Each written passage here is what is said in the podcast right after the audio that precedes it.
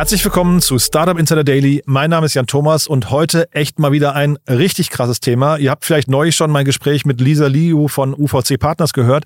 Da haben wir gesprochen über AM Silk und das ist ein Unternehmen, das echt sehr abgefahren ist, muss ich sagen, denn es geht um Spinnenseide und zwar Spinnenseite, die mit Hilfe von Precision Fermentation hergestellt wird, also künstliche Spinnenseite, die man mit Bakterien herstellt, die genmanipuliert sind und dadurch eben eine sehr günstige Produktion eines normalerweise sehr, sehr teuren Materials ähm, hinbekommen möchte. Abgefahrenes Thema. Das Unternehmen AM Silk arbeitet dort schon extrem lange dran, insgesamt seit 2008, hat aber jetzt eine riesen Finanzierungsrunde abgeschlossen und die bespreche ich mit Ulrich Scherbel, der ist der CEO von AM Silk und hat mir das nochmal richtig gut erklärt. Ist ein faszinierendes Gespräch gewesen über eine Technologie und über einen Markt, von dem ich bis dato überhaupt nichts wusste. Deswegen freut euch auf ein tolles Gespräch. Hier, wie gesagt, Ulrich Scherbel, der CEO von AM Silk. Startup Insider Daily. Interview. Super, ja, ich freue mich. Ulrich Scherbel ist hier, CEO von AmSilk. Hallo Ulrich. Hallo Jan, äh, äh, schön dich äh, zu sprechen. Ja, ich freue mich sehr, dass wir sprechen. Ich habe mit Lisa Liu von UV, UVC äh, Partners schon über euch gesprochen. Ist ja echt ein abgefahrenes Unternehmen, was ihr da habt. Ähm, wahrscheinlich kein richtiges Startup mehr, weil euch gibt schon länger, ne? Aber vielleicht erzähl doch du mal, was ihr macht. Das ist, äh, bevor ich versuche, das, weil es ist ja echt sehr besonders. Ja, äh, die Amsel gibt's in der Tat schon länger. Also wir machen Biomaterials, die eines können. Äh, sie äh, they can bridge the opposites, äh, die Gegensätze überbrücken zwischen wirklichen Performance Materials und Sustainability. Und das macht die AMSEC äh, äh, schon äh, seit 2009. Angefangen hat es äh, mit der Idee, Spinnenseite äh, in industriellen Mengen verfügbar zu machen. Eines der faszinierendsten Materialien der Welt. Dreimal reißfester äh, als Stahl, äh, unheimlich leicht und fein gleichzeitig schon immer mit starken äh, äh, ähm, medizinischen äh, positiven Effekten, also beschleunigt die Wundheilung oder auch äh, mit ähm, ein Einsatz in der Kosmetik, also schon seit dem Altertum. Jetzt ist natürlich das Problem, dass man, äh, früher hat man dann Spinnennetze gesammelt, das klappt nicht so in industriellen Mengen. Das heißt, die Gründer der Amsek haben sich dann überlegt, wie macht man das? Und da war alles dabei von äh, äh Spinnen züchten, geht nicht, die sind Kannibalen. Oder dann gab es eine Firma in Kanada, die hat versucht, äh, Ziegen genetisch zu manipulieren, um solche Spinnenseitenproteine herzustellen. Äh, das hat auch nicht geklappt. Andere äh, machen, verändern genetisch Seitenraupen in China, also Seite, die für Bekleidung verwendet wird, aber es ist auch nicht der Hit. Gott sei Dank haben die Gründer der Amsicht sich dann entschieden, Biofermentation zu nutzen. Einen Prozess, den man schon in der Medizintechnik kannte. Also viele Medikamente Medikamente werden fermentiert. Äh, auch unsere Schwester BioNTech nutzt solche Verfahren, Schwesterfirma BioNTech. Oder das andere ist es dann, äh, was man kann auch Biofermentation äh, für Vitamine, für Nahrungszusatzstoffe in riesigen Mengen machen. Das sind dann sehr einfache Proteine. Und was die Amsek jetzt kann, ist ganz komplizierte Proteine auf diesen riesigen Anlagen herzustellen. Das kann bisher sonst keiner. Nochmal der Anfangsschritt davon, wie kommt man denn auf die Idee, das zu tun? Weil, also der, für mich klingt das sehr, sehr faszinierend. Ihr macht das Ganze immer mit Bakterien, wenn ich es richtig verstehe, ne? Genau, die Gründer der Amsel haben ein Bakterium aus dem menschlichen Bauch genommen, E. coli, und haben den äh, den Bauplan äh, äh für äh, das Spinnenseiteneinweiß äh, eingepflanzt. Was dann passiert ist, äh, man gibt es in einen Kessel mit Wasser, mit Pflanzenrohstoffen, äh, und dann äh, über eine Zeitspanne von eineinhalb, zwei Tagen bei Körpertemperatur machen die Bakterien zunächst das, was sie immer tun. Sie vermehren sich und sie werden größer. Aber nach einem Dreivierteltag ist der Spaß vorbei. Dann geben wir einen Botenstoff dazu, geben ein Signal und sagen, jetzt ist Schluss mit dem Wachsen. Jetzt bitte den Bauplan hernehmen und unser Protein zu produzieren. Und dann produzieren die lauter kleine, schwammförmige, weiße Proteinkügelchen. Unser Spider Silk Protein, unser Eiweiß. Und das Ganze ist dann quasi, weil die Bakterien genetisch manipuliert sind oder, oder? Genau, so macht man das auch, wenn man jetzt Impfstoffe oder was herstellt. Man gibt den Mikroorganismen den Bauplan äh, so dass die Bakterien wissen, was sie zu tun haben. Und ich hatte, glaube ich, in einem Video von euch mal gesehen, dass alle 20 Minuten so eine neue Generation von Bakterien kommt. Das heißt, exponentielles Wachstum, ne? Ja, exponentielles Wachstum und nach äh, ungefähr einem Tag ist das Protein hergestellt mhm. und dann ist der nächste Schritt, äh, äh das Protein von den Bakterienresten zu trennen und dann kann man es entweder für medizinische Zwecke in ein Hydrogel oder für Kosmetik oder Haushaltsprodukte in ein Hydrogel überführen, also ein durchsichtiges äh, Gel. Oder man äh, trocknet es und dann hat man ein weißes Pulver, das man dann äh, später wieder äh, auflösen kann, um textile Fasern zu spinnen. Hm. Du hast ja jetzt gerade vorhin gesagt, man, ihr, euer Ziel ist es quasi in industriellen Mengen zu produzieren. Ne? Wo, wo beginnt so eine Größenordnung? Ab wann spricht man von industriellen Mengen? Ja, wir produzieren jetzt äh, Tonnen im Monat äh, und werden dann 300 Tonnen herstellen als nächsten Skalierungsschritt. Äh, das beginnt nächstes Jahr. 300 Tonnen im, nee, nicht im Monat, im Jahr dann wahrscheinlich. Im Jahr und dann gehen wir auf, äh, äh, der nächste Skalierungsschritt ist dann 5000 Tonnen, 30.000 Tonnen, okay. 100.000 Tonnen. Also das ist ja das, was auch die Kunden fasziniert.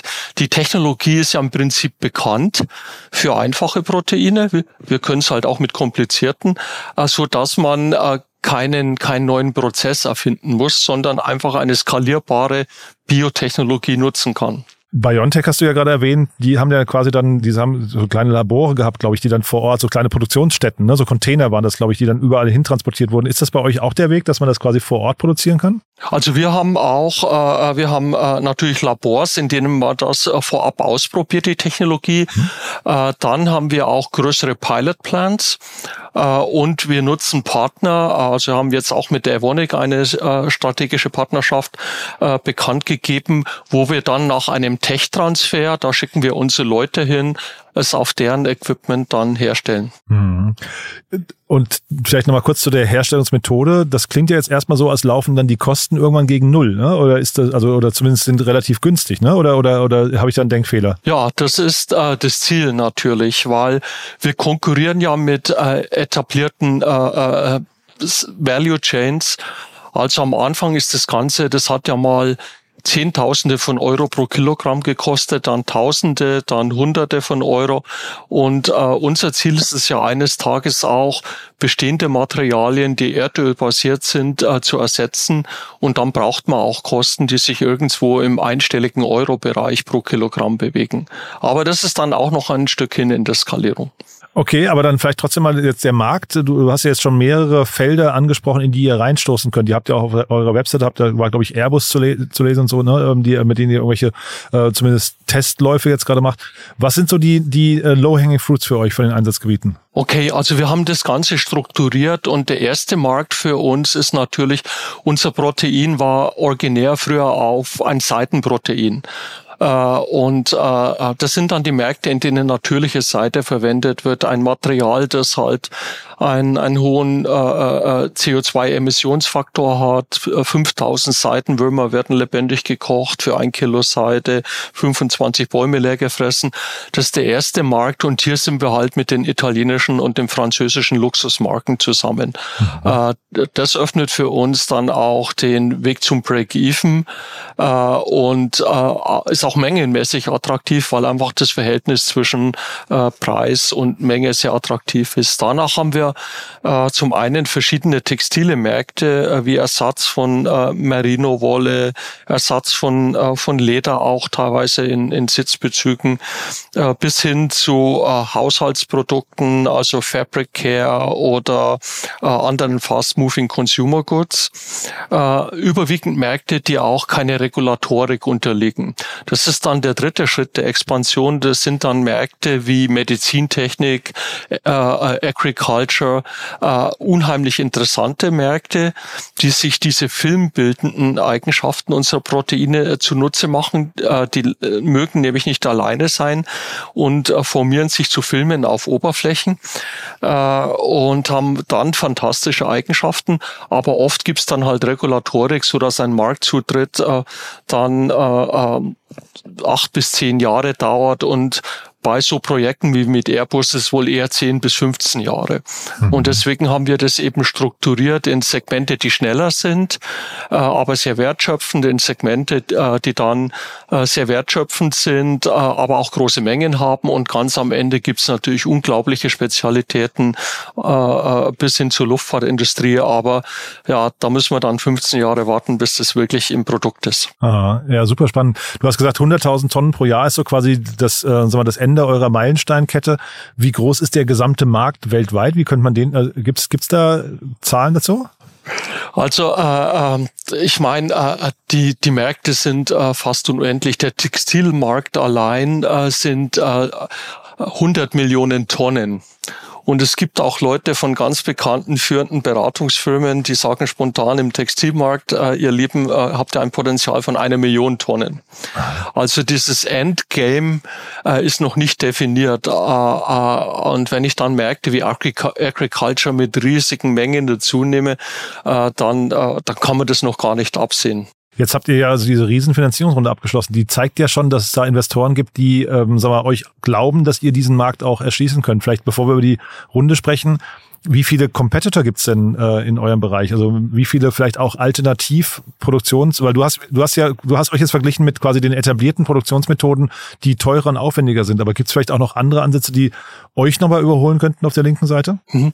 Also es haben ungefähr 100 Firmen probiert. Also es ist ein richtiger Hype um diese Proteine, Aha. weil viele sagen, Proteine sind äh, die, äh, die Polymere der Zukunft. Aha. Aber von den 100 haben es eigentlich nur zwei geschafft, äh, zu marktreifen Produkten oder zu Produkten zu kommen, die kommerzialisiert werden können. Eine Firma ist die Amsig und es gibt noch eine Firma in Japan, die sowas macht, mit ein bisschen einem, einem anderen Scope. Aber das definiert schon Competition im engeren Sinn. Es ist wirklich unheimlich kompliziert, solche große Proteine auf Anlagen herzustellen, die sonst eigentlich einfache Proteine in kleinen, äh, in großen Mengen machen. Mhm. Und äh, ja, im erweiterten Sinn konkurrieren wir natürlich mit vielen etablierten Materialien auf äh, Petroleumbasis. Also das ist auch klar. Mhm. Und dann lass mal über die Finanzierungsrunde sprechen. Das finde ich ja wirklich äh, bemerkenswert, muss ich sagen. Ihr habt die jetzt, wenn ich, ihr habt eine Series C erweitert, ne? Das ist quasi nicht die Series C originär, sondern ihr habt die quasi nochmal erweitert auf insgesamt 54 Millionen Euro, ne? Genau, also wir haben das erweitert, weil wir wir haben jetzt nochmal ähm, die Produkte äh, waren äh, schon mit der mit der Series C weitgehend erfunden und die Industrietauglichkeit nachgewiesen, aber wir äh, die Kundennachfrage übersteigt bei weitem unseren äh, unsere äh, Möglichkeit zu liefern. Also ein Teil der Erweiterung investieren wir direkt in die Belieferung äh, unserer Kunden, in äh, Material für unsere Kunden. Den anderen Teil haben wir investiert in Technologie Technologie. Also wir haben Dinge gefunden, äh, diese Kostendegression unseren Prozess noch effizienter zu machen. Äh, und das äh, äh ist dann äh, der zweite Teil äh, unserer Series C. Hm. Und wie weit kommt ihr jetzt mit dem Kapital? Wir werden äh, nächstes Jahr bereits wieder racen. Also die Series C bringt uns auch zu einer ersten eigenen Anlage. Dedicated Line nennen wir das. Aber ähm, und äh, bringt uns damit auch zum Break-Even. Also das ist das, was äh, die Series C bewirkt. Aber äh, äh wir werden dann racen ist das beschleunigte Wachstum in der Series D und es werden neue große Investoren dazukommen äh, zum Aufbau äh, der Kapazitäten. Dann schon Strategen, weil jetzt, ähm, ich kenne die offen gestanden eure Investoren nicht. Äh, MIG Capital kenne ich, das ist, glaube ich, ein Nachhaltigkeitsfonds, wenn ich es richtig weiß. Ne? Aber mhm. Ja. Okay, also ganz kurz, äh, ähm, äh, der größte Investor, das äh, ist die Artos, die mhm. Arctos, das äh, äh, ist das ehemalige Stringmann Family Offices, also auch jetzt äh, der größte Eigentümer bei BioNTech. Deswegen sagst du auch BioNTech Schwesterfirma, ne? Ja. Genau, die waren von Anfang an dabei, äh, die Artos, also ein, ein Ever Evergreen äh, äh, investiert schon immer in, in radikale Innovation und in Biotech. Neu dazugekommen, und das war fundamental, ist dann Nova Holdings in 2021. Novo ist äh, der bekannteste Life Science Investor und äh, aus dem Bereich Enzym, äh, also äh, einfachere Proteine, der größte Hersteller von Proteinen. Mhm. Und äh, das war für uns natürlich klasse, weil die uns unheimlich geholfen haben, unsere Prozesse in der Produktion unserer äh, Seitenproteine sehr viel effizienter und sicherer zu machen. Also das hat einen richtigen äh, Schub gegeben. Und dann äh, äh ist dazu gekommen Cargill, eine der größten Firmen im Familienbesitz in der Welt, 165 Millionen Dollar Umsatz. Und jedes siebte Brot, das wir in der Welt essen, ist mit Agrarrohstoffen von Cargill Kagel gebacken. Ach wow. Und wir werden ja auch viele Rohstoffe benötigen. Und Kagel betreibt halt weltweit auch äh, äh, viele, das nennt sich Co-Location Sites, wo dann Firmen sich äh, einmieten, um ihre Produkte zu produzieren, aber Kagel stellt die Rohstoffe. Es ist auch für die Zukunft eben ein sehr starker Partner und ähm, ja, und natürlich auch äh, mit einem äh, sehr starken Potenzial in USA und global, das uns halt auch in der Globalisierung vorwärts bringt. Kagel und Novo zusammen, das war nicht nur Money, it was smart money. Aber Kagel ist dann eigentlich auch schon, wenn man sagen darf, ein Stratege, ne? Wenn man das, das klingt so ein bisschen durch, ne? Die sind auf jeden Fall ein Stratege und äh, genau, und das haben wir von Anfang an, äh, also dieses Investment sehr mit Bedacht gesehen. Äh, äh, aber am Ende muss ich sagen, äh, war das der richtige Schritt und es ist eine tolle Zusammenarbeit. Ja, das, was du mit Arthurs erklärt hast, beschrieben hast gerade, erklärt auch so ein bisschen meine Frage, weil ob, ob ihr eigentlich ein VC-Case seid, aufgrund der, sagen wir jetzt schon 2008 gegründet, also schon 15 Jahre, die ihr am Markt seid und ihr seid ja noch nicht quasi an dem Punkt, wo ihr eigentlich hin wollt. Ähm, deswegen, man braucht eigentlich schon Geduld und so ein VC-Fonds investiert ja eigentlich in der Regel eher auf so einen, so einen, so einen Horizont von vielleicht sieben bis zehn Jahren. Das würde bei euch gar nicht richtig passen, ne? Ja, in der Biotech denke ich, ist ein bisschen äh, äh längerfristiger. 2008, das war ja auch mit, äh, mit der Genschere und solchen Dingen Early Technologies. Okay. Und es war wirklich, also man sieht es, wie viele Firmen das versucht haben. Es war wirklich sehr schwer, dieses Produkt überhaupt synthetisch herzustellen. Äh, ähm, und äh, danach äh, auch äh, es gab ja gab ja auch keine keinen der schon so große Proteine auf äh, so großen Fermentationsanlagen gemacht hat, den Prozess industriesicher zu machen. Also man sagt so 15 Jahre bei Biotech Anwendungen äh, äh, bis zum Durchbruch ist dann normal, aber bei uns ist halt auch eines zu beachten ist dann nicht so, man hat die Patente, man hat gezeigt, dass es geht, sondern man muss dann auch Tonnen von Material produzieren, damit die Investoren in so einer Series, äh, die dann auch das Vertrauen haben, dass das wirklich auch industriesicher ist. Hm, total spannend. Und vielleicht nochmal so zum Abschluss. Ich kenne, wie gesagt, diesen Markt viel zu wenig, aber was, was könnte da jetzt schiefgehen? Es klang es ja so, als seid ihr einer von den wenigen, die übrig geblieben sind, die diesen, die, die möglicherweise kurz vorm Durchbruch oder vielleicht den Durchbruch auch schon geschafft haben. Aber jetzt äh, ist es vielleicht ein Skalierungsthema, ein Pricing-Thema hinterher oder was? Oder oder sind's, ist es das Talent, was ihr finden müsst? Was kann jetzt noch irgendwie das Ganze so ein bisschen, was ich in, entweder weniger schnell voranbringen oder vielleicht sogar zum Stoppen bringen, zum Scheitern bringen? Gut, also ich denke, äh, äh, äh, du hast schon ein Stichwort gehabt mit weniger schnell. Also es ist ein unglaubliches äh, Window of Opportunity da, äh, da fast alle Firmen äh, äh nachhaltige Materialien benötigen und die benötigen das dringlich. Also also die größte Challenge ist, schaffen wir es schnell genug, unsere Prozesse so hoch skalieren, um diese unglaubliche äh, Nachfrage zu befriedigen. Äh, und äh, wenn uns das gelingt, äh, äh, dann äh, denke ich, sehe ich auch keine größeren Risiken oder Showstopper für uns. Mhm. Das Interessante, was uns eben auch gelungen ist, und es war dann auch gut, dass wir schon ein bisschen länger am Markt sind, ist, dass wir jetzt nicht nur dieses äh, ein Protein haben, sondern wir haben auch gelernt, äh, diesen Bauplan in den Bakterien so zu verändern, dass wir unsere Proteine auf bestimmte Applikationen anpassen können. Mhm. Äh, das heißt, äh, das ist äh, nicht nur das Potenzial aus den heutigen Proteinen, sondern durch Veränderung der Proteine. Und hier haben wir auch mit der Brain AG ein, eine strategische Kooperation unter Verwendung von Artificial Intelligence. Gelingt es uns jetzt halt, das sind dann auch keine Seitenproteine mehr, sondern wirklich nahezu synthetische Proteine herzustellen, ähm, die speziell angepasst sind für bestimmte Applikationen.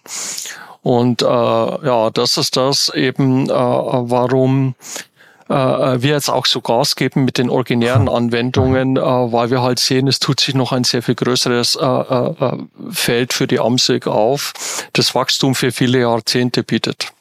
Das ist so ein bisschen auch, äh, kennt man auch von BioNTech, ne? Die haben sich ja irgendwann als Plattform begriffen, dass man also quasi auf der gleichen Logik dann irgendwie auch weitere, in dem Fall Krankheiten äh, äh, angehen möchte, ne? wie Krebs und so weiter. Höre ich raus, ist bei euch ein bisschen ein ähnlicher Ansatz. Es klingt so, als seid ihr in engerem Austausch. Ja, wir sind jetzt zwar nicht so, also äh, wir versuchen natürlich zu lernen, wie toll und wie schnell der das hochskalieren konnte. Also was wir uns versucht haben abzuschauen, ist auch das Eingehen von strategischen Partnerschaften. Die Startups haben ja immer die Tendenz, Tendenz ist mein Know-how, behalte alles für dich. Äh, it's great am Anfang, bis man alles patentiert hat. Also wir haben 185 Patentfamilien äh, across the value chain. Aber dann, denke ich, muss man sich öffnen und das hat BioNTech fantastisch gemacht, dass sie über ein Netzwerk von Partnern halt unheimlich schnell skalieren konnten. Das heißt, das ist, wenn ich richtig raushöre, gerade eure größte Herausforderung, dass ihr eigentlich nur schnell genug sein müsst. Also Kapital ist jetzt gar nicht das Thema, höre ich raus. Ähm, da habt ihr im Prinzip die richtigen Partner auch schon gefunden, die sieht man jetzt an der Extension dann auch äh, notfalls noch weiter finanzieren könnten.